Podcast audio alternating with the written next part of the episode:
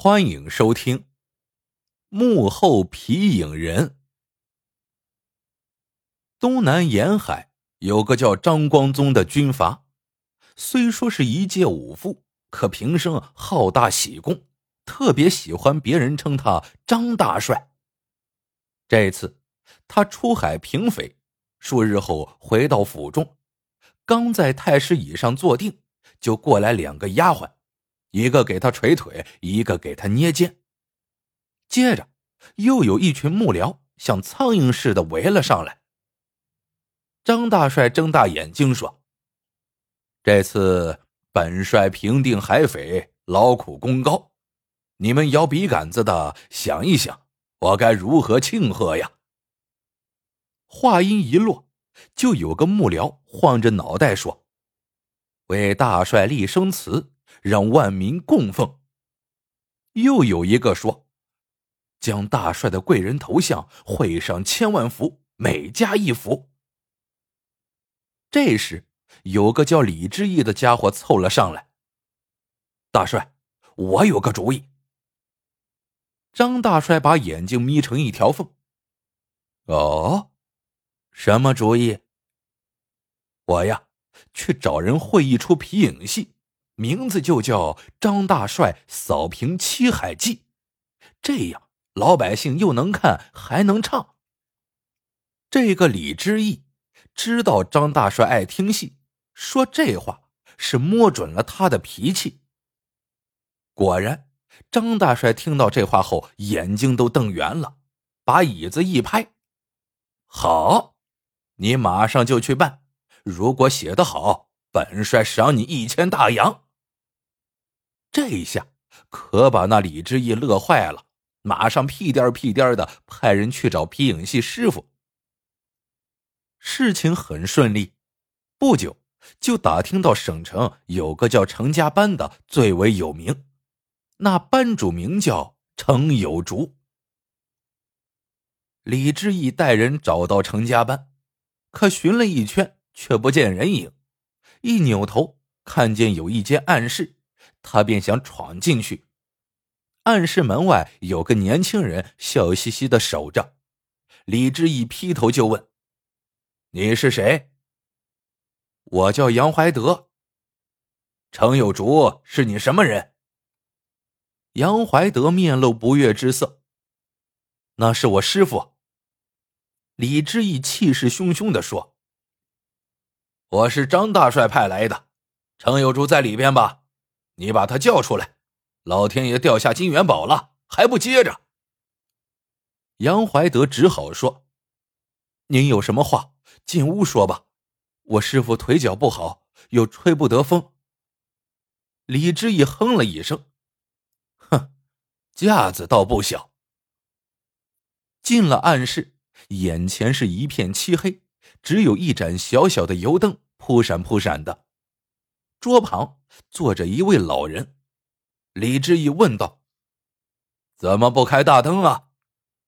杨怀德回答：“我师傅眼睛有点毛病，您就委屈一下吧。”说完，搬来一把椅子让李志义坐下，自己则走到桌子边，轻轻的说：“师傅，有人找您。”李志义傲慢的打断了杨怀德的话。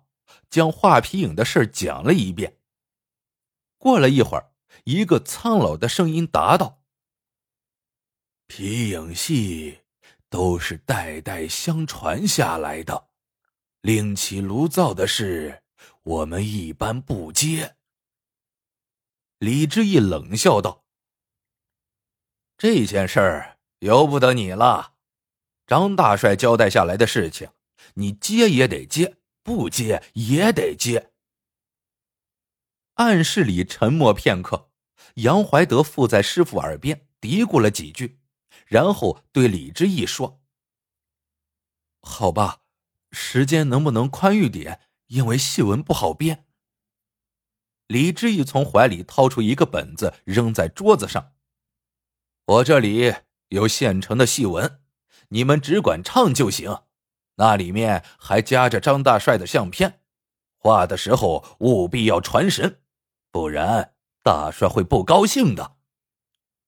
说完，他站了起来，交给杨怀德一包大洋，说道：“这五十块大洋算作定金，一星期后百汇大剧院，张大帅亲自去看你们的演出。”临出门时，他又转头说了句：“小心点，别演砸了，不然我大人倒了你这程家班子。”李之义是个刁人，他话给程师傅说死了，却仍不放心，派人天天盯在程家班门口。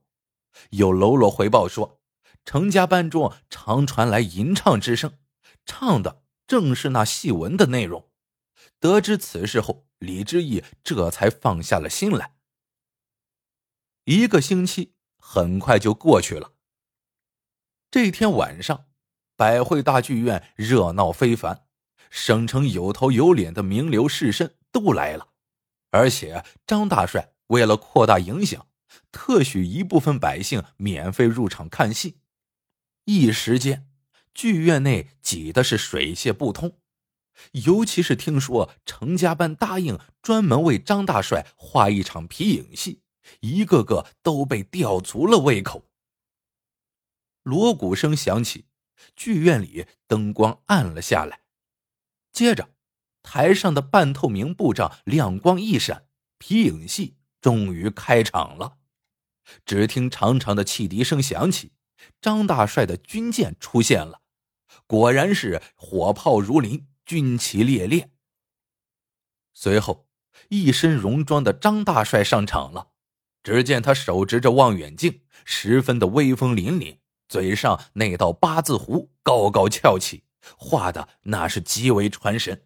连张大帅自己看了也不住的点头，显得志得意满。再听那戏文，果然写的天花乱坠，鬼话连篇。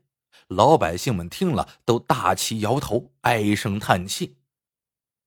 戏演到中途，有些人正要退场，可就在这时，突然戏文陡的一变，台上原本对垒的双方突然停止了交战，海匪头子居然令船队长鸣礼炮，大吹大擂的请张大帅上了海岛。原来二人把酒言欢。达成了一条秘密协议：张大帅默许海匪抢劫商船，但必须要给自己四成红利。这一下，大家看得目瞪口呆。张大帅气晕了，怒吼道：“抓起来，给我抓起来，枪毙！”一队卫兵应声冲进后台，只见聚光灯后仍有两个人在表演。手中的皮影人在灯前不停的跳动，几个卫兵一拥而上，可这时惊人的事发生了，一个卫兵去抓一人的头，那个头竟然像泄了气的皮球一般，两颗眼珠子咕噜噜的滚了下来。卫兵们这才看清楚，这两个人竟然都是皮做的。卫兵们吓得尖叫起来：“鬼！”鬼呀！张大帅似乎明白了这是怎么回事，他马上下令将程家班全体逮捕，就地枪决。不久，程家班门口发疯般的冲来了一辆军车，接着就见数十名全副武装的卫兵跳了下来，包围了程家班。几个卫兵径直奔向暗室，只见暗室外站着杨怀德。仍是笑嘻嘻的。冲在最前面的卫兵二话不说，抡圆了枪托就向他脸上砸去。没料到，枪托却像砸到棉花上一样，杨怀德慢慢的倒了下来。仔细看的时候，这个杨怀德竟也是一张皮。卫兵们冲进暗室，数十道手电光四下一扫，齐齐照在一个人的脸上。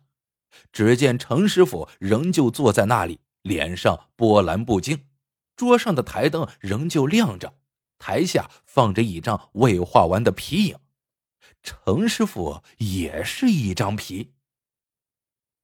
这出皮影戏很快就传遍了大街小巷，而且越传越邪乎。说那些演皮影戏的都是被海匪杀死的船队商人，现在来复仇了。张大帅气的是暴跳如雷，他用了七种酷刑把李志毅弄死在了水牢里。再说张大帅，他自己也没落得个好下场。此后，他连吃败仗，在省城混不下去了，只身一人逃到海上投靠海匪头子，后来被扔到海里喂了鲨鱼。至于程家班呢？难道真的都是鬼吗？嗨，当然不是了。告诉你呀，这一切都是杨怀德的杰作。杨怀德。是程家班最出色的弟子，也是唯一还活着的传人。早在数年前，程师傅便已过世。临死前，他告诉杨怀德说：“程家班有个祖训，皮影戏的最高境界是以天地为幕布，以活人为皮影。可惜他努力一辈子也没有达到这个境界，所以他希望自己的弟子能够实现。这一次。”杨怀德借壳还魂，终于不负失望。其实啊，暗室中画皮影的程有竹，剧院后台表演皮影戏的两个弟子，都是杨怀德亲手做的人形皮影。他在暗处操作着人形皮影，让他们做出各种的动作来控制真正的皮影，这要比直接控制皮影难上数十倍。唯有程有竹的声音是杨怀德配上去的，暗室中不见光，谁也看不到程师傅，对此自然不会怀疑。那天在百汇大剧院，杨怀德躲在后台的屋梁上，等剧院的人散尽以后，他才悄悄的离开。他早已料到张大帅看到这出皮影，肯定会恼羞成怒，拿程家班来出气。此后，省城就再也见不到程家皮影戏了，但在一些偏远地区，皮影戏却相当红火。大家都在传，是一个叫程有竹的老艺人教会他们皮影戏的，而且他教学的地点很特殊，永远躲在一间暗室中，从未露脸。好了。这个故事到这里就结束了，喜欢的朋友们记得点赞、评论、收藏，感谢您的收听，我们下个故事见。